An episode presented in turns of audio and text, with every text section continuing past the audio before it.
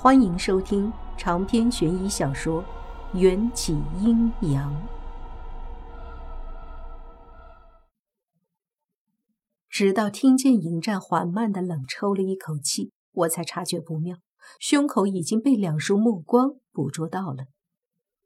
色鬼，你干嘛？发现走光，我第一时间捂住胸口。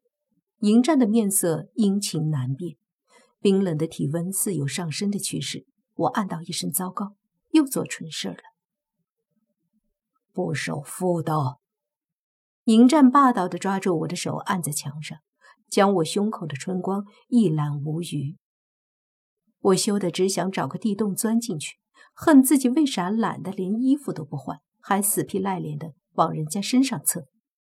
我没有穿成这样和不穿有什么区别？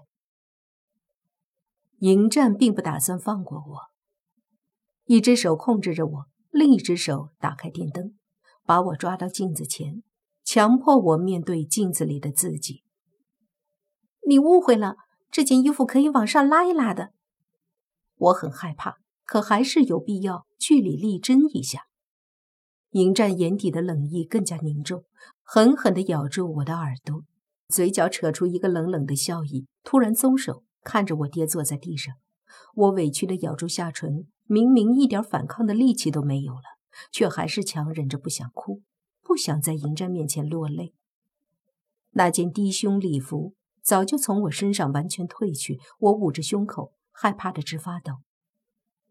镜子里，我的身上已经出现了好几个乌青，都是迎战的杰作。迎战把我抱回床上，一手一扯。低胸鱼尾裙就被撕碎了，散在地上，和我的身心一样凌乱。我似乎在迎战的眼底发现了一抹一闪而过的心疼，但这或许又是我的幻觉。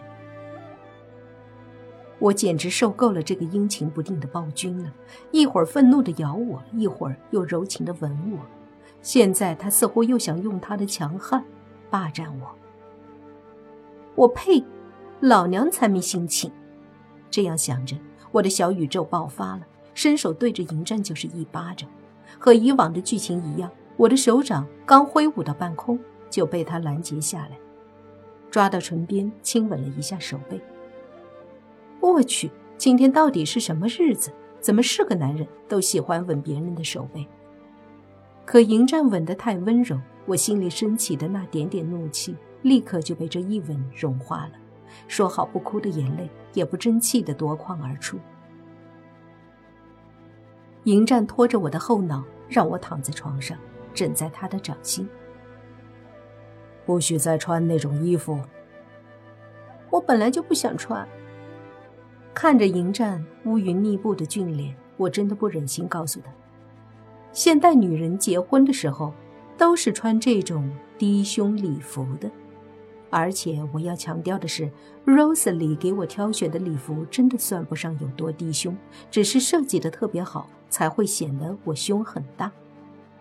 不过，已经到了这个地步，再解释也只是徒劳。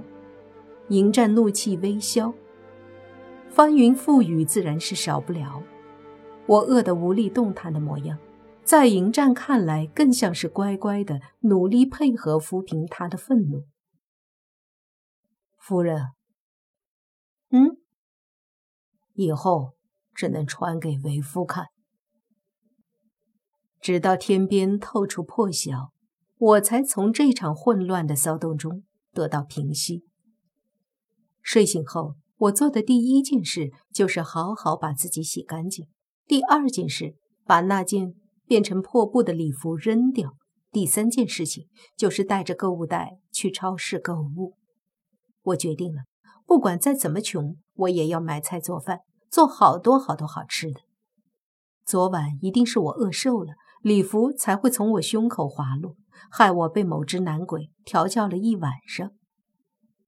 见我穿了一件中规中矩的长袖衬衫和牛仔裤，迎战一脸满足地陪我出去。我们很少这个时间段出门，因为这个时候村里的人都在劳作。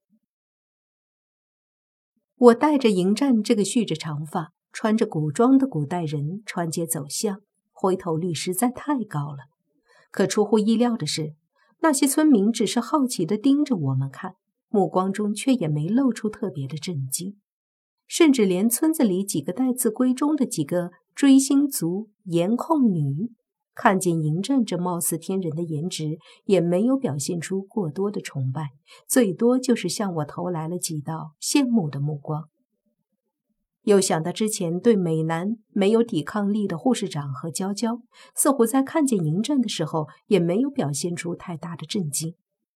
当时没觉得有什么不妥，现在想来，总觉得迎战似乎故意隐瞒了什么。你是不是对旁人用了障眼法，让他们看不见你真实的容貌？迎战悠哉地走在我身旁，大手圈着我的腰，淡然的点点头。哎，他们看见的你是怎么样？我也想看。爹爹，小生也想看。小生最近总是模仿我说话的语气，让我有种错觉，觉得小生似乎越来越像我亲生的。迎战对小生则仍旧保持着淡淡的疏离，更多时候只是把小生当做保姆使唤。是变得更帅了？还是变得普通了，给我看看嘛。夫人，记住我现在的样子就好。迎战直截了当的拒绝，深邃的眼底流露出一抹难得一见的愉悦。距离我们村子不远的有一个大型的超市。小时候，我总是期待每个月里跟着外婆逛超市的那一天。一转眼，物是人非，陪我逛超市的人。不再是外婆，而是我不能告诉别人的鬼夫和干儿子。我们徒步前往超市，马路上别人都穿着清爽的无袖和短袖，只有我跟过秋似的，把自己裹得密不透风。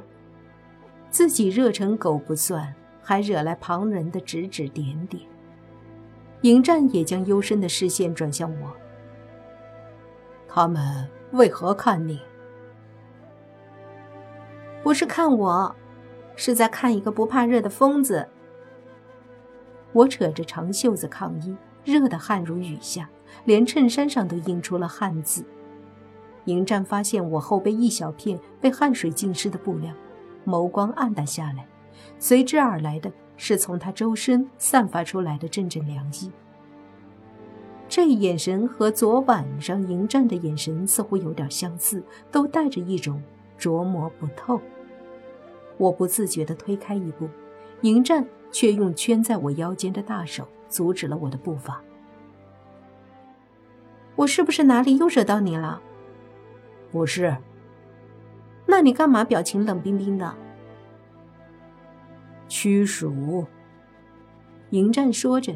将掌心从我的侧腰移动到后背，散发出一阵微凉的气息，将我被汗湿的衬衫风干。我这才发现，迎战主动担当起一只移动的空调的角色，可以把从他身上散发出来的寒意当空调使。环顾四周，别人都还在三十五度的毒太阳底下冒汗。只有我春风得意，连带着小身都舒服地吐出信子。超市的大门上的玻璃擦得非常干净，能照出来来往行人的姿态。和迎战并肩走进超市，我幻想着经过镜子前，或许能看到迎战用障眼法的模样。可我们经过那一整块大玻璃，玻璃上却只映照出我一个人。镜子里的我，脸上明明带着淡淡的笑，却又显得那么的形单影只。我差点忘了，鬼是没有影子的，无论有多么强大，鬼始终是鬼。迎战也注意到玻璃里我的模样，拉着我快步走过去。你的尸骨葬在哪儿？忘了，或许早就被挫骨扬灰。不然我怎么会在骨灰盒里苏醒？迎战释然地勾起嘴角，深幽的眸子上笼上一小片蒙蒙的暗淡。他果然还是很在意自己的身世吧？即使变成了鬼，也会想知道自己生前是什么人，认识什么人，爱过什么人。换作是我，也一定会这么去想。现在这样就很好。走到推车处，迎战忽然冒出一句：“什么？”我没听明白，心脏却蓦然的紧抽了一下。迎战接过我手中的推车，像是在说一句非常普通的话，重复了一遍：“存在于你的这一世，像现在这样。”就很好，迎战，你是不是觉得昨天欺负我，现在内疚，所以说点好听的哄我？迎战按着我放在购物车上的手，将我困在他颀长的身躯和购物车之间，低头在我耳边轻语：“笨。”明明被鄙视了，我的脸颊却红得不可思议，只觉得超市里的空调都坏了。又或者是迎战散发出的寒意，不知不觉间转变成了灼人的热流。我几乎就要被迎战喷洒在我脸颊上的呼吸蒸熟了。小申在木牌里叫了一声，语气里明显的缺乏底气：“不许欺负娘亲！”小生哪只眼睛看见你娘亲被人欺负了？迎战冷笑着，将手掌探进我的领口，修长的手指轻轻一挑，藏在我胸口的木牌就落入了他的掌心。小生急得都快要哭出来：“娘亲，救我！爹爹好吓人，别欺负小生！”我抱住迎战有力的手臂，想要把木牌抢回来。相差了三十厘米的身高差，让我垫着脚够了半天，也都没办法触碰到。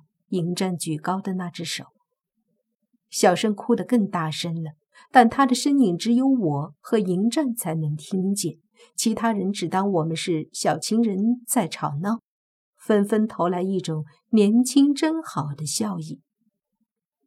别欺负小孩子！我喘着大气儿，脸颊更红了。迎战把木牌塞进口袋，戏谑地贴近我：“你已经惯坏他了。”还是夫人，你那么想要当人娘亲？才没有！我别过脸，隐藏着脸上的绯红。还是你想代替小生被我欺负？娘亲，小生要和娘亲在一起。小生的哭声让我那句休想重新吞回肚子。硬着头皮准备接受迎战的欺负。你想怎么样才能把小生还给我？迎战拿了一颗番茄放进购物车。你亲手做饭给我吃，就这么简单？你想吃什么菜？我把他选的番茄放回去，重新挑选了一颗更好的。嗯，家常菜。成交。嬴政似乎是故意放水，也不挑食。我拿什么菜放进购物车里，他都没有异议。长篇悬疑小说《缘起阴阳》本集结束，请关注主播，又见菲儿，精彩继续。